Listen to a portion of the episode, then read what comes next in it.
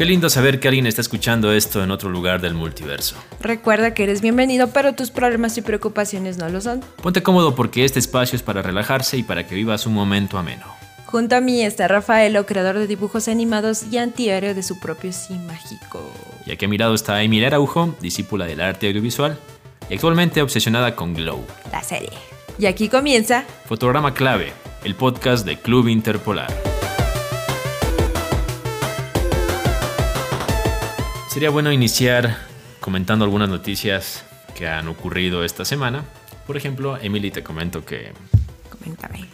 cayó como sorpresa para muchos de los fans de las series de Marvel y Netflix, Daredevil, Jessica Jones, Punisher, Iron Fist, Defenders y Luke Cage. Todos pensábamos que se habían cancelado porque Disney justamente había presionado para que esto ocurra, porque ellos están por lanzar su servicio de streaming que es eh, Disney Plus, que básicamente será competencia de Netflix. Pensamos que todo era consecuencia de esto.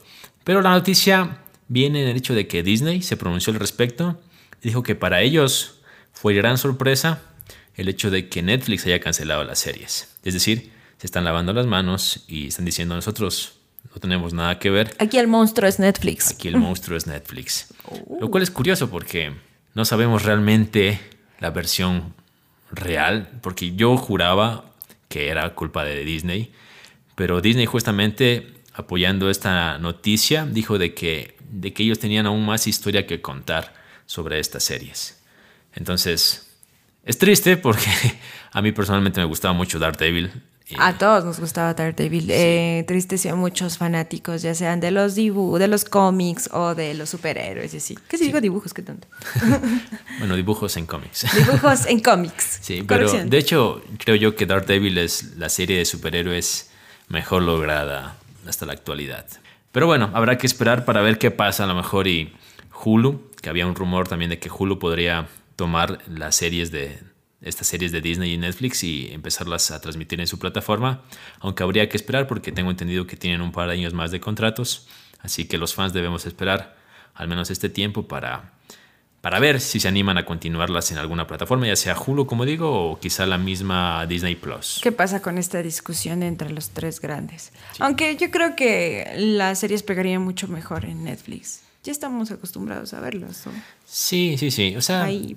O sea, creo que Netflix es la plataforma de streaming más eh, La- común, ajá. la del pueblo, por La decirlo del así. pueblo, ajá. Y ahora, obviamente, hay eh, plataformas como la que va a salir de Disney Plus. DC también tiene su propia plataforma.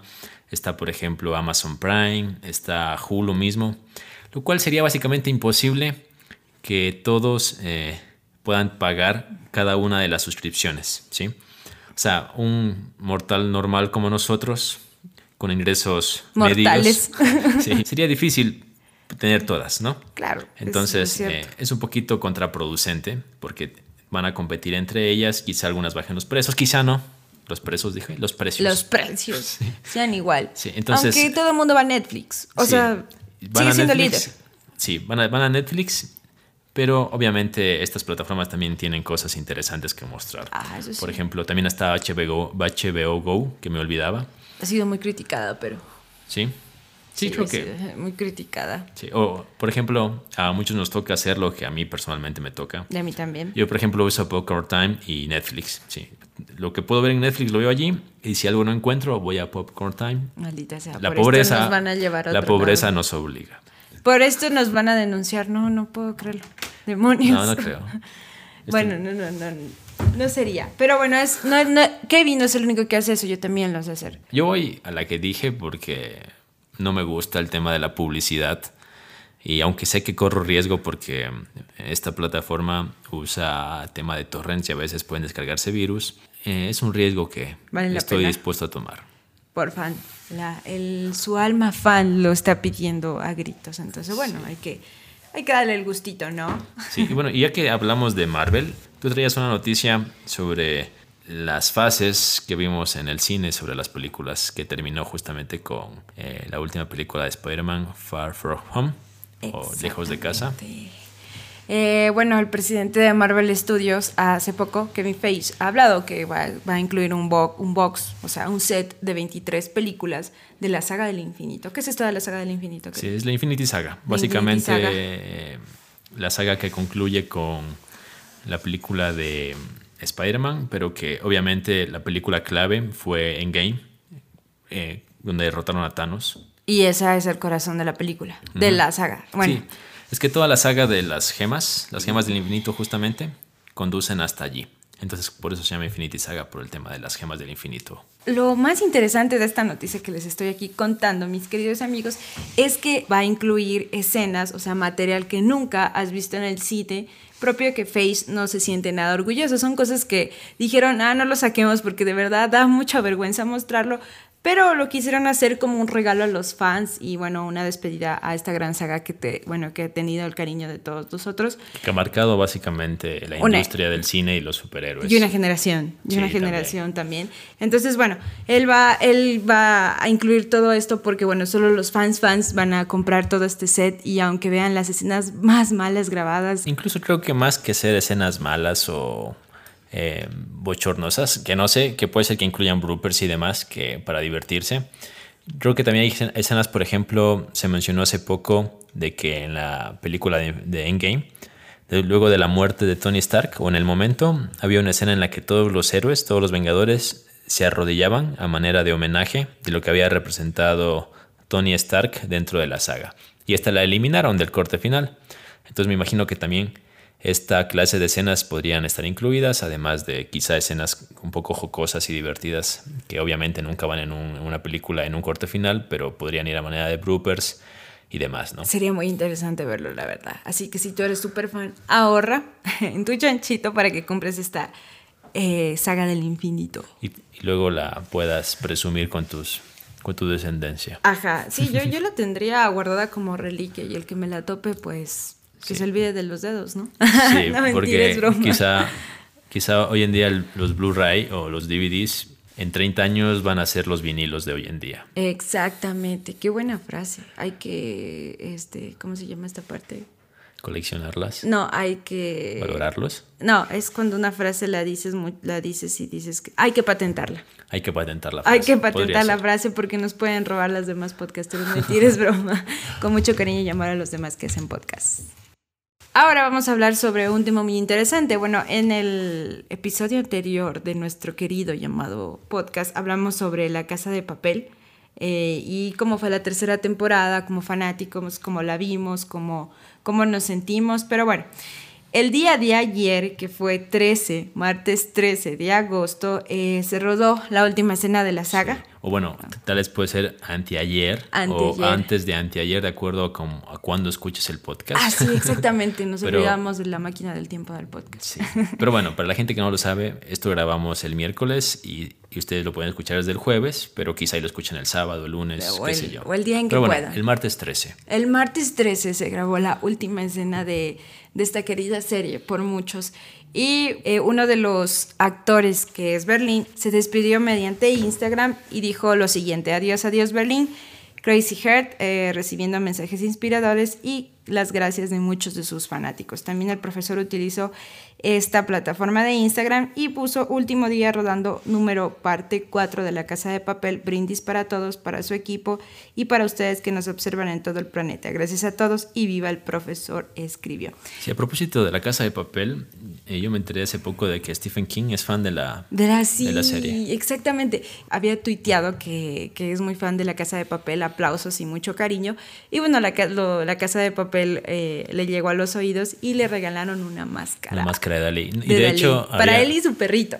Sí, de hecho él había mencionado de que la tercera temporada le, le gustó mucho más que la primera, lo cual muchos fans eh, nos cayó de sorpresa, pero muchos de ellos en cambio, eh, como está de moda ahora quejarse en redes sociales, pues le respondieron, le decían, ¿cómo puedes creer de que la tercera temporada es mejor que la primera? Pero bueno, todos los gustos son subjetivos y si a un genio de la literatura y de la narrativa como Stephen King le gusta, pues por algo será, ¿no? Debe tener sus razones mucho más fuertes que las de un fan común como nosotros, por ejemplo. Exactamente. Esta parte de la casa de papel se va a estrenar el 2020 y se creo que dicen, bueno, se supone, no aún no han confirmado, creo que va a ser el fin de toda esta gran saga de esta serie. Sí, creo que la cuarta temporada por lo pronto es la última será la última temporada. Aunque también estaba escuchando rumores de que podría haber una quinta, pero mm. habría que ver, no lo sé. ¿A ti te gustaría una quinta? Yo creo que no, no sería una buena idea. Yo pienso que con la dos debía morir la serie, bien allí. Creo que la cuarta es necesaria para aclarar algunas cosas de la tercera y reivindicar la tercera. Exactamente. Igual, estamos muy contentos. Nos regalaron una gran serie, personajes que, que, bueno, nos encariñamos mucho. Así que aguante la casa de papel. Y yo también quería comentar un poquito acerca de Joker. La semana, la, semana pasada habíamos dicho de que se iba a estrenar en el Festival de Venecia y así lo va a ser. Y de hecho ya fue nominada a Mejor Película para el Festival Cinematográfico de Arte de, de Venecia. Así de que esta es una buena noticia porque va con pie derecho y con pie firme a ser nominada a los Oscar. Había manifestado justamente de que el Festival de Venecia es un buen medidor de qué tan fuerte y sólida es la película como para calificar a los Oscar. Así que a los fans de DC, a los fans de los superhéroes, hacemos fuerza para que esta película esté nominada o tenga varias nominaciones a los Oscar y pues de esta manera el género sea mucho más reconocido y valorado. Exactamente. Bien, bien, bien por, por, los superhéroes de DC y por nuestro villano favorito, el Joker. Ay, seamos sinceros, es nuestro villano favorito, ya no, no nos hagamos aquí los dignos. Yo quiero hablar de una serie que nos encanta a todos y manito arriba y aplausos por favor en la edición por esto. Okay. Quiero hablar de una serie que, que nos gusta mucho, ha marcado, bueno, en mi caso eh, fue de la, de la generación de mis papás. Cuando yo era muy patoja, me acuerdo que mis papás miraban esta serie y es una, es una serie de los 90 y es la serie de Friends. Friends, Friends, Friends, Friends, Friends. Yo te confieso que yo no soy tan seguidor. De Friends. O sea, he visto capítulos sueltos, episodios sueltos, pero yo en mi infancia barra adolescencia... ¿La eh, viste también? La vi poco porque en mi casa recuerdo de que se dañó nuestro televisor, así que estuvimos sin televisor varios meses, varios años, pero sí vi capítulos sueltos y reconozco el legado que es Friends dentro de las sitcoms. Es un legado súper bueno, de hecho fue hace poco denominada como una de las mejores series de ficción. Yo también te, te confieso que tenía esta duda de, bueno, voy a ver, y un día me, me, me, di la, me di todo este valor y me puse a ver la serie de Friends que está en Netflix. Y poco a poco me fue enganchando. Y como yo soy muy fanática de estas series que hablan sobre la amistad, los amigos, las cosas cotidianas que te pueden pasar a ti como persona normal y común. Entonces, bueno, Friends me, me enganchó. Además, tiene, tiene estos personajes con los que te logras encariñar, como Mónica, Joy, Phoebe, Chandler. Yo soy fanática de Chandler. Y bueno, es un personaje, esa historia es muy graciosa. ¿Sabes qué es lo interesante de Friends? Que un capítulo que puedes ver así suelto la puedes entender porque, bueno, no es la gran, el gran hilo de historia. Sí, pero es que justamente este formato de la sitcom tiene esa característica de que son series episódicas, de que las, eh, capítulos auto, autoconclusivos. Pero bueno, yo quiero traer esta noticia de que Friends se verá en cines en Estados Unidos para celebrar sus 25 años. ¡Uh! 25 años de Friends. a ver, a ver, a ver, pero ¿se va a ver en cines la serie que vimos en televisión o van a ser como un, un remake de, en película. No, por los 12 capítulos mm, más queridos por los fans. Como sabemos, es una serie que ha tenido años, entonces van a, emitirse los 12 ah, capítulos más queridos de los fans y populares de Friends y se proyectará a modo de evento. ah, ok. Yo durante pensé que, tres días. Yo pensé que quizá iba a ser algo parecido a lo que está haciendo Breaking Bad, que está haciendo una película. Ya. No tiene nada que ver de lo que se ha contado dentro de la serie porque será como una historia que continúa luego de la serie y será justamente protagonizada por los mismos personajes, ¿no? O sea, por Jesse y por Walter White. Pero Friends al parecer es algo diferente, va a ser como una proyección de los capítulos ya existentes. Exactamente, ah, va a ser una proyección. Van a ser tres días, van a ser el 23, el 28 y el 2 de octubre. Y los, y los episodios serán divididos de 3 y 4 por día. Entonces estamos todos los fanáticos muy emocionados por, por este gran evento porque, bueno, aquí nos vamos a reunir eh, para celebrar la serie, para continuar con el legado de los fans, a las nuevas generaciones, porque muchas nuevas generaciones vemos esta serie y nos encariñamos de, de la serie. Yo, yo soy una de ellas. Yo no sé si en Latinoamérica vaya a pasar algo Sí, va parecido. pasar eso. ¿Así va a pasar? Sí, sí, sí. Eh, hasta ahora está confirmado en esto en, en Argentina y en, y en Chile, pero está de ver si se va a pasar aquí en Ecuador. Sí. Posiblemente si, será en Quito. y si no pasa, Hagamos uno y pu- punto. pueden hacerlo claro en casa y Claro, con y- un proyector y palomitas y Claro. los fans de Friends la pasan bien justamente. Exacto, para disfrutar a nuestros personajes y nuestros capítulos favoritos. ¿Y tú me querías comentar algo de Mujercitas? Mujercitas, exactamente. Esta es la última noticia. Mujercitas, bueno, ayer martes 13 se estrenó eh, el tráiler de esta, de esta gran adaptación, en donde va a actuar Emma Watson, Meryl Streep, en la octava adaptación, porque es la octava adaptación de la novela. Perdón, perdón. Cosita bonita, cosita bien hecha, Emma Watson. Ah, Exactamente, yo, yo también digo lo mismo. Eh, Yo la admiro mucho, la verdad. Pero bueno, verán, para contarles y entrar un poquito en contexto. eh, Mujercitas es una novela que con más de 100 años de antigüedad y fue escrita por la autora Luisa May Alcott, quien nació y creció en, Nueva Inglaterra, en Estados Unidos. Y a lo largo de los años, este libro ha ido teniendo varias adaptaciones, eh, escrita en diferentes periodos y bueno, y así ha, hecho que sea dinámica. Esta cinta va a ser dirigida por Greta Gerwig, eh, la que dirigió Lady Bird, que es una directora que yo admiro mucho. Lady Bird es muy buena, tienen que ver esa película.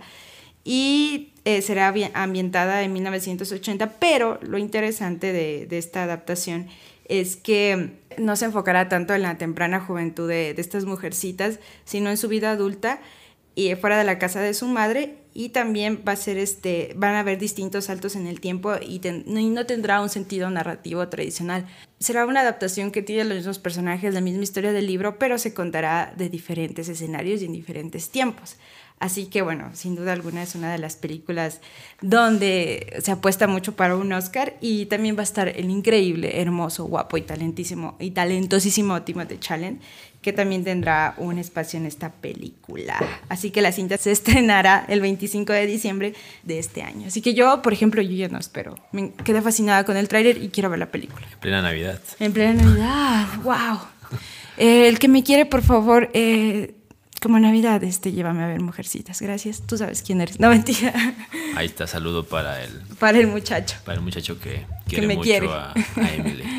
No mentiras. Ya broma. partiste el corazón a todos los oyentes. Demonios. No. Ah, mi corazón es muy grande. Aún podemos tener unos dos que tres. No, mentira.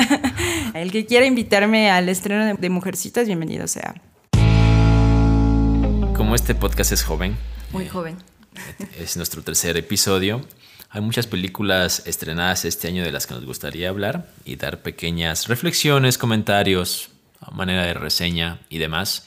Y Emily me había sugerido esto y lo vi muy bien, de hecho. Dije, pues, ¿qué te parece si hablamos de lo que fue Capitana Marvel y Shazam?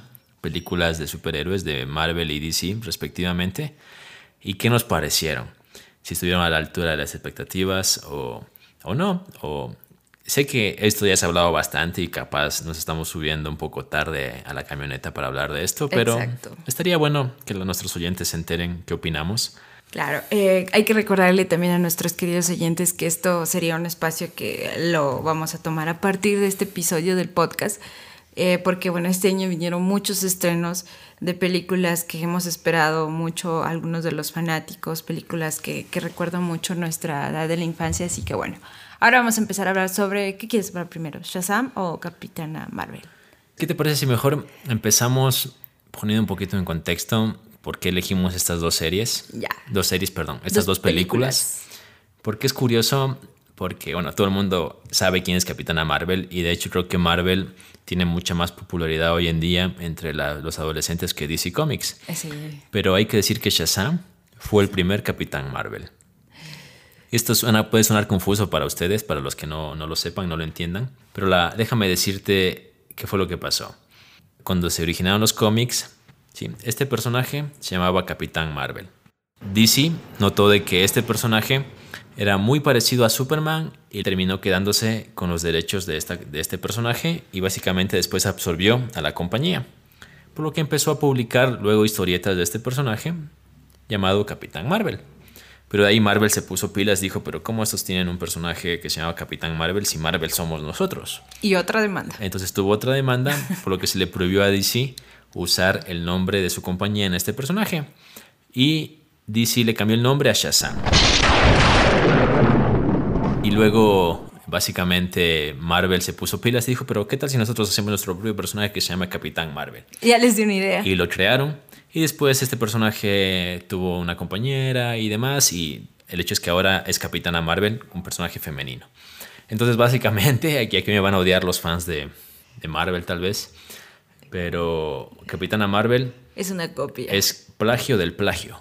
Porque plagio de Shazam, que era plagio de Superman. Wow. chon, chon. Pero Eh, bueno. Momento incómodo en el podcast. no mentiras. Sí, pero bueno, está bien. De hecho, DC, cuando publicaba cómics de Shazam, ponía manera de subtítulo y para darle como punzadas a, Marvel, ponía Sacarle como pica. Shazam, el original Capitán Marvel o el original Capitán Maravilla. Pero bueno, esto, esto nomás como preámbulo para ponernos en contexto un poquito sobre estos personajes. ¿Qué tal si hablamos de las películas? Primero se estrenó Capitana Marvel y después se estrenó Shazam. Spoilers. Spoiler, sí. ya- a partir ya. de ahora, spoilers. Sí, ya ha pasado bastante, bastantes meses. Yo debo decir que a mí no me gustó Capitana Marvel. A mí sí. ¿Sí te gustó? Me gustó bastante. Pero cuéntame, ¿por qué te gustó? A ver, Capitana Marvel me gustó bastante por... Me gustan mucho los personajes femeninos que, que muestran esto de, de valentía y atreverse a hacer más cosas. ¿Sabes qué me gustó de Capitana Marvel? Que tú estás acostumbrado a ver a las heroínas como que así súper serias, así, súper hechas las, las importantes, así, elegantes, así, con esto de mujer del, eh, que tienen esto reservado, el carácter y todo. Pero me gustó que Capitana Marvel era como que lo contrario. Es como que es esta capitana que incluso cuando está haciendo las escenas, las últimas escenas de pelea, que se está yendo contra lo, está atacando a los, a las naves de, de, de, de- ¿cómo se llama este supervillano que aparece en Guardianes de la Galaxia? Rona. Eh, es como que se divierte, hace los ruidos que hace cualquier superhéroe que estamos acostumbrados a ver, como que el y es como que lo hace, lo hace suyo, ¿me entiendes? Me gusta esa parte, que se divierten hacerlo y es como que te sacan eh, de ese tradicional, esa tradicional descripción de estas heroínas al momento de luchar y ella es como que un poco diferente. Eso me gustó. Y me gustó mucho de que los villanos resultaron siendo los malos, los buenos, y los buenos resultaron siendo los malos. Aunque bueno, es un típico cliché, pero me agradó bastante. Aunque sí, o sea, hubieron cosas que me faltaron de la serie, de la serie, digo, de la película, traumada con la serie. sí. A mí, justamente, el tema de los Skrull, que son los villanos de Capitana Marvel, fue algo que no me gustó en el tema de vestuario y maquillaje. O sea, me parecía como Básico. el, el pícoro de Dragon Ball Evolution, o sea, algo totalmente lamentable. Ya. Y lo que tú, dijiste, este cambio que le dan a la historia de mostrarte a los Skrull buenos al final, es como que mm, realmente eso a mí, a, a ti te gustó, pero a mí en cambio me, me causó mucho Te ruido. chocó. Sí, porque los Skrull en los cómics son, Malos. son bien malos. Son unos malvados. O sea, dicen luego de que Marvel capaz, eh, bueno, de hecho Kevin Feige comentó de que así como hay Skrulls buenos, también hay Skrulls malos, abriendo un poco la puerta para justamente presentarnos a estos personajes eh, con su nivel de maldad conocido en los cómics tal cual, en próximas películas de, de Marvel posiblemente. Pero bueno, no lo sé. A mí lo que no me gustó de Capitana Marvel es, ¿Es de el que... gato? Sí, lo de la historia del gato. Bueno, ah, mm, tampoco me gustó. o sea, me, me- me causó lo mismo. Pero a mí personalmente no me causó gran empatía al personaje. Y no es ningún comentario machista ni nada. Pero, por ejemplo, Capitana Marvel la vendían como toda esta película un poco bandera del feminismo y demás, como para poner en alto la- a las heroínas y demás. Pero, por ejemplo, si tú me pones una balanza Capitana Marvel y Mujer Maravilla en las películas tal cual, mucha mejor película es Mujer Mujer, Maravilla. Maravilla. Y sin sacar ninguna bandera de feminismo y demás. Y, y mostró un personaje femenino muy fuerte, valiente, inteligente, bello, agradable, adorable y muy con el que logras empatizar, a diferencia de Capitana Marvel, que me pareció a mí, en cambio, muy frío, muy frío, o sea, demasiado poderoso, Demasiado. Al final como que los vence de manera facilito, de manera facilito, de, de manera fácil al, a estas naves enemigas y es como que es como que le quita cierta gracia a los personajes con los que tú estás acostumbrado a ver crecer y hacerse fuertes a medida que avanza la trama. Eso a mí, pero no sé, capaz a ustedes les gustó, señores oyentes. A mí, como a mí. O sea, no es que haya sido la mejor película, pero a mí me gustó. A mí sí me gustó bastante. Aquí la gente va a decir, este maestro está enfermo por DC, por eso no le gusta nada de Marvel, pero no tiene nada que ver. No tengo nada en contra de Marvel, me gusta también y reconozco lo que ha hecho, pero sí, Capitana Marvel la verdad no, no, no me gustó. No, de no es como Endgame, por ejemplo, que sí me sacó el sombrero realmente para lo que fue y lo que significó y muy glorioso y todo lo que ha hecho en general. O sea, en general, muy bien. Bueno, a mí sí me gustó, tampoco es que me, me, encantó, pero me gustó bastante, como te digo, yo, bueno, yo le vi otra perspectiva al personaje. Sí, es un poco personaje un poco seco, que le falta un poco más de... Eh, sí le faltaría un poquito más de simpatía, pero... Lo que más me gustó... A mí sí me convenció. Fue la escena post-créditos de Capitana Marvel. Ah, eso fue lo máximo. Porque es un puente entre Infinity War y Endgame. De hecho, por eso deberían verlo, los que son fans y los que siguen la historia y aún no han visto quizá la saga completa. Shazam, ¿qué te pareció? Shazam, me gustó, me gustó Shazam. Eh, al comienzo como que, como que no me convencía, la verdad. Decía, uy, es la típica historia del niño huérfano que tiene suerte y, oh, se gana poderes. De Billy y, Ajá, y es el típica y el típico niño malo resentido que no tuvo los poderes. Hay que decir algo. Eh, Shazam es un personaje menos conocido que Capitana Marvel. Y de hecho a la película se le hizo menos promoción que Capitana Marvel. O sea, de hecho de todo lo que venía significando Marvel con Infinity War y todas las películas anteriores es como que ya despertaba un hype en los fans y en los seguidores por ver esta película. Mientras que Shazam pasaba básicamente desapercibida al lado de Capitana Marvel como tal. Yo sí esperaba, por ejemplo, Shazam bastante. De hecho, cuando terminé de ver Capitana Marvel, es como que dije, bueno, ahora sí, ojalá y la, el verdadero Capitán Marvel lo haga bien. Nos muestra una película que realmente me sorprenda y me guste. Y a mí sí me gustó. Hay que decirlo, también es, no es la gran película tampoco. No, tampoco. Sí, pero en, en relación a lo que venía haciendo DC, creo que es un acierto más. Porque ya había acertado con Aquaman el año pasado y ahora lo vuelve a hacer con Shazam. Es una película agradable, entretenida, que te muestra un superhéroe que básicamente es un niño. Es un niño. Sí, es un niño en el cuerpo de un superhéroe y que reaccionaría como todo niño lo haría si tuviese superpoderes. Y a medida de, esa, de ese desarrollo, de ese arco, va creciendo y va madurando al punto de ser el superhéroe que, que llega a ser finalmente. Exactamente. Eh, lo que más me gustó de la peli es cuando, me encantó esa parte, lo, lo del final, cuando todos se hacen superhéroes. Como una bola de niños huérfanos queriendo ayudar a su malagradecido hermanastro eh, se hacen superhéroes y, y, están ahí apoyándose como familia. Me gustó ese, ese sentido de que te, al final te enseña de que la familia es familia. Aunque no sea de sangre, es familia. Exacto. Y la parte más graciosa es cuando empieza a grabar también este Freddy. Freddy se llama, ¿no? El niño. El hermano. El hermanastro de, de Billy cómo le empieza a grabar y dice, una palomita, dos palomitas. Se me queda eso, ahorita tengo esa, esa frase en mi mente. Una palomita. a mí me encanta también la escena final, cuando está en la escuela y llega un personaje insigne o personaje bandera de DC a la escuela y como te lo logran empatar con, con esto que viene siendo también el universo extendido de DC Comics. Una parte, hay una parte que no entendí de la peli. A ver, dímela, capaz sí. Capaz me respondes esta duda. Eh, ¿Los niños se quedaron con los poderes como, el, como Billy o no? Sí, sí, sí. Ellos se quedan con los poderes. De hecho, ellos son conocidos en los cómics como los niños Shazam. Pero algo curioso es de que el personaje rival en los cómics de Shazam es un personaje que se llama Black Adam. Black Adam. Y de hecho ya tienen el actor, de hecho lo tenían mucho antes del personaje de Shazam, que es eh, La Roca.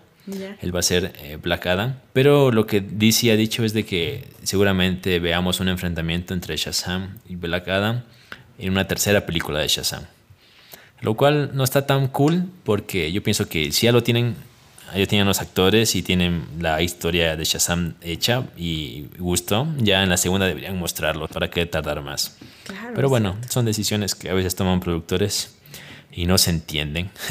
Habría que respetarlas y aceptarlas. ¿Tú crees que los productores piensan como fans o, no, no, no. Simple hecho del capitalismo. Sí, sí, sí. A veces aplican fórmulas que quizá funcionaron en otras películas, totalmente alejadas de lo con la temática y con el nicho que tienen las películas de superhéroes y logran haciendo tonterías y no funcionan. Y de hecho creo que eso le falló en sus primeros sus primeras producciones a DC con Batman v Superman, por ejemplo, Suicide Squad, ni qué decir, pero esperemos que ahora lo arreglen y lo reivindiquen. Exactamente, así nomás con esas dos grandes películas que sí vale la pena verlas para que. Y para cerrar el podcast del día de hoy, queremos, sí, tristemente, una semana más. Aquí un paréntesis. No estamos grabando en el estudio de radio UTPL porque están de vacaciones, así que si escucharon ruidos extraños durante el podcast, sabrán disculpar. Ajá, por favor, sí. Además, en nuestra ciudad está haciendo un viento terrible y es hora pico donde los carros se les da por pitar. Muchas gracias por pitar. ¿eh? Sigan colaborando con el medio ambiente. Gracias. Yo tenía dos recomendaciones para hoy. Primero, quiero recomendar The Voice, una serie de Amazon Prime que te muestra superhéroes en un contexto y mucho más transgresor te muestra a los superhéroes no como lo que te imaginas, sino como lo que podrían ser realmente si existiesen. Personajes con superpoderes y que por ende estarían acostumbrados a hacer lo que les plazca, porque tienen un superpoder que los respalda, y aparte una empresa que los usa para vender su protección a estados. Tú estás acostumbrado a ver un superhéroe que te protege y te cuida, pero ¿qué pasaría si en lugar de eso su superpoder es básicamente podría hacerlo transgredir de tal forma de que te afecte y generes odio en ellos. Así que véanla. La otra cara de la moneda es The Voice. De hecho, los superhéroes no serían héroes, serían... ¿Qué serían? O sea, serían héroes eh, solamente de fachada. De fachada. Pero serían unos... Serían unos malditos, literalmente, unos malditos. Entonces, véanla. Está en Amazon Prime, pero si no tienen Amazon Prime, al inicio del podcast les dije dónde la estaba viendo yo, así que podrían acudir allí. O cada quien sabrá cómo verla, pero se las recomiendo definitivamente. Como dice Emily, tienes que verla. Tienes que verla. Ahora yo quiero recomendar una serie con la que dijimos al comienzo del podcast en mi presentación, de la que ahorita actualmente estoy obsesionada, y es Glow. Glow es una serie de Netflix que, bueno, acaba de estrenar su tercera temporada. Es una serie que eh, se narra en los 80 y es un poquito, se basa un poquito en una historia de la vida real, historias de la vida real. Como que en los 80 empezaron esto del, del negocio de las luchas. Entonces era muy famoso ir a ver las luchas, las luchas de hombres y empezaron a ver las luchas de mujeres. ¿ya? Entonces las luchas de mujeres se daban, entretenían más a las personas. Entonces, bueno, las mujeres hacían sus personajes y, y todo. Hay cosas que no estoy de acuerdo de la serie, y bueno, entonces aquí te cuenta cómo fue la historia de, estas chicas que representaban a estas luchadoras y cómo es este negocio de la lucha libre y cómo van creciendo, cómo se va dando, desarrollando en el contexto de los 80. Aparte de estar bien musicalizada, tiene personajes muy divertidos, muy entretenidos. Es una serie corta eh, de 10 episodios que te va a entretener mucho, te va a divertir, te va a hacer reír. Y si te gusta esta onda de los 80 y de sus personajes y todo lo que se vivió en esa época, te la recomiendo, te va a gustar. Glow, magnífica. De hecho, están de moda volver a los 80. en los 80 en series y demás. Pues esta, esta vale la pena, no es la tradicional ni tonta serie. Está en Netflix esta. Está en Netflix, tienes que verla. Son tres temporadas que van a, van a valer muchísimo la pena. Glow. Bueno amigos, esto ha sido todo por esta ocasión. Amar es compartir, así que si comparten este podcast con alguien cercano, estarán generando más amor en este mundo. Y vaya que lo necesita, nosotros nos vamos, pero volveremos próximamente. Siéntanse libres de extrañarnos. Súper libres de extrañarnos. Sé que nos van a extrañar, no sean los apretados. Nos vemos. Adiós. Chau, chau.